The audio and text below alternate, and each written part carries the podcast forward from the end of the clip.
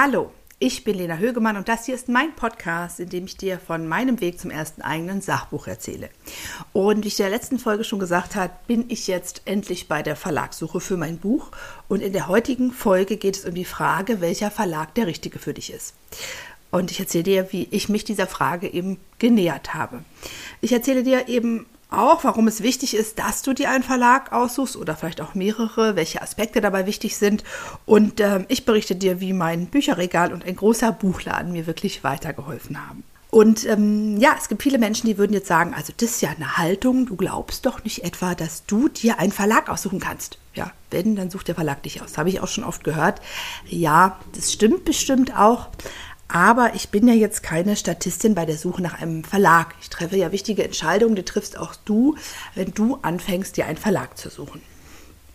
Ja, mein Ziel war es also zu gucken, welche Verlage gibt es, welche finde ich gut, ähm, wo würde ich mich vielleicht als Autorin wohlfühlen, wo passt mein Thema hin, wo passt auch meine Art zu schreiben hin. Und äh, mir ist auch klar geworden, dass ich natürlich viel größere äh, Erfolgschancen habe, wenn ich mich bei einem Verlag bewerbe, zu dem das irgendwie auch passt. Ja, und ich bin ja wirklich ein haptischer Typ. Ich liebe Bücher und ich wollte dann in diesem Kontext auch die Bücher irgendwie in der Hand haben, wenn ich einen Verlag suche. Und deshalb habe ich mir gesagt, du gehst einfach in einen großen Buchladen und guckst dich um. Und genau das wollte ich machen. Und dann war ich erstmal krank und ähm, konnte nirgendwo hin. Und dann habe ich Folgendes gemacht. Ich habe eine kleinere Variante gewählt. Ich habe mich einfach mal erstmal vor mein Bücherregal gestellt. Also vor den Teil meines Bücherregals, wo die Sachbücher drin sind. Und das war schon mal super, weil ich habe mir das dann ganz genau angeguckt, gesagt, was habe ich hier eigentlich für Bücher, ähm, wer hat die geschrieben, was sind das für Themen? Und dann eben auch wirklich explizit zu gucken, in welchem Verlag ist dieses oder jenes Buch erschienen. Und so kamen schon mal die ersten drei Verlage, die ich super finde, auf meine Liste, bei denen ich mich eben auch vorstellen möchte. Ähm, und es ist wirklich ganz einfach, guckst einfach, äh, welche Autoren gibt es, was haben die veröffentlicht, passt das zu mir, ja, nein, und dann bei Ja kommt es auf die Liste. Apropos Liste, ähm, ich mache mir eine Liste. Ihr wisst ja, du weißt ja, ich bin da sehr, sehr gerne, sehr gut organisiert und das würde ich dir auch erfüllen, äh, wirklich empfehlen, ja, so eine schöne Excel-Datei zu machen. Das ist so, wie wenn ich früher einen Job gesucht habe oder einen Kita-Platz, dann habe ich auch immer so eine Excel-Liste gemacht. Da schreibe ich mir rein, welcher Verlag, ähm, was hat der für andere Bücher, die dazu passen, was hat der für Anforderungen, wenn ich mich da bewerben will. Ähm, wann habe ich das dann irgendwann auch wirklich getan, wie lange ist das her, weil da weiß ich auch immer, ob ich noch im Rennen bin oder nicht. Ja, nochmal zu der Frage, welche Verlage auf diese Liste passen oder gehören oder sollen. Ähm, also ich habe ja die Bücherregalnummer gemacht, die war schon ganz gut. Und dann, als ich wieder ein bisschen fitter war, bin ich tatsächlich in den Buchladen gefahren und ich bin äh, oder gegangen ähm, und ich bin zu Dussmann gegangen. Das ist ein riesengroßes Kulturkaufhaus, nennt sich das hier in Berlin. Ich liebe das. Und da stand ich dann wirklich ganz glücklich zwischen Tausenden von Büchern und habe mich nochmal ganz anders inspirieren lassen. Und ähm, ja, und habe da auch, als ich da so stand, gemerkt, ja, richtig, deshalb mache ich das ja, diese ganze Nummer hier mit dem Buch, weil hier soll ja mein Buch liegen und ich will ja, dass meine Geschichte und die von der anderen Mütter ähm, ja vielen Menschen einfach helfen können. In vielen Buchläden gibt es ja diese Wand mit den Spiegel-Bestsellern, ja, und das habe ich so verstanden, dass darauf natürlich die Bücher stehen, die äh, viel verkauft werden und anscheinend braucht man irgendwie 1000 verkaufte Bücher die Woche, um auf die Spiegel-Bestsellerliste zu kommen.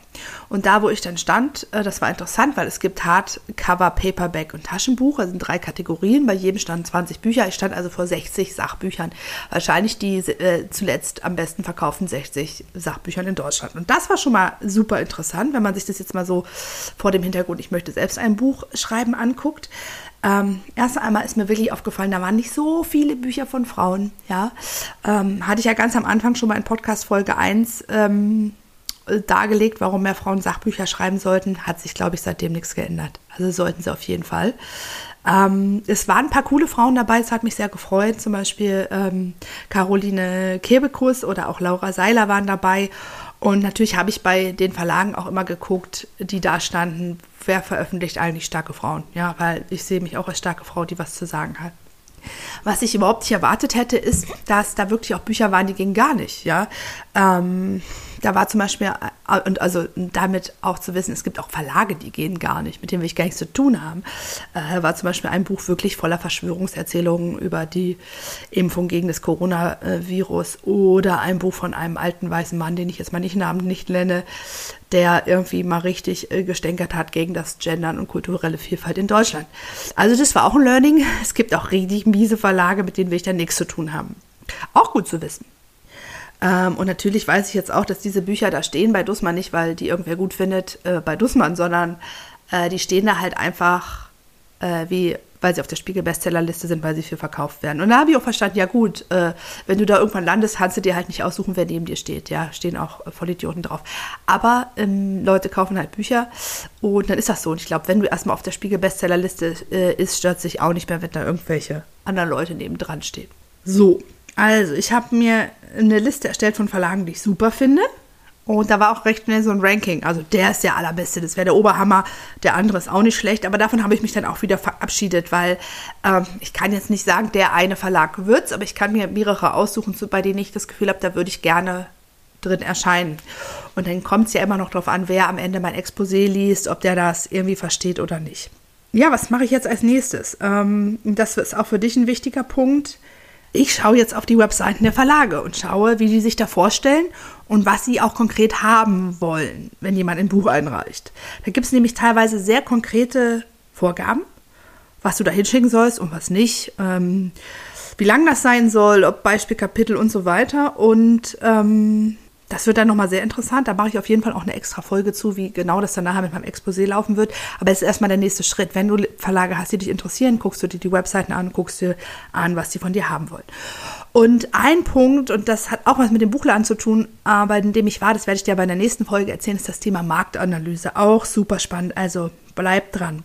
Jetzt wünsche ich dir erstmal viel Spaß dabei, dein eigenes äh, Bücherregal etwas anders anzugucken und auch im Buchladen zu recherchieren. Das war eine neue Folge von Frau Högemann schreibt ein Buch. Ich wünsche dir viel Erfolg beim nächsten Schritt auf dem Weg zu deinem ersten eigenen Sachbuch. Wenn dir dieser Podcast gefällt, abonniere ihn am besten gleich, damit du keine weitere Folge verpasst. Bis dahin, hau in die Tasten.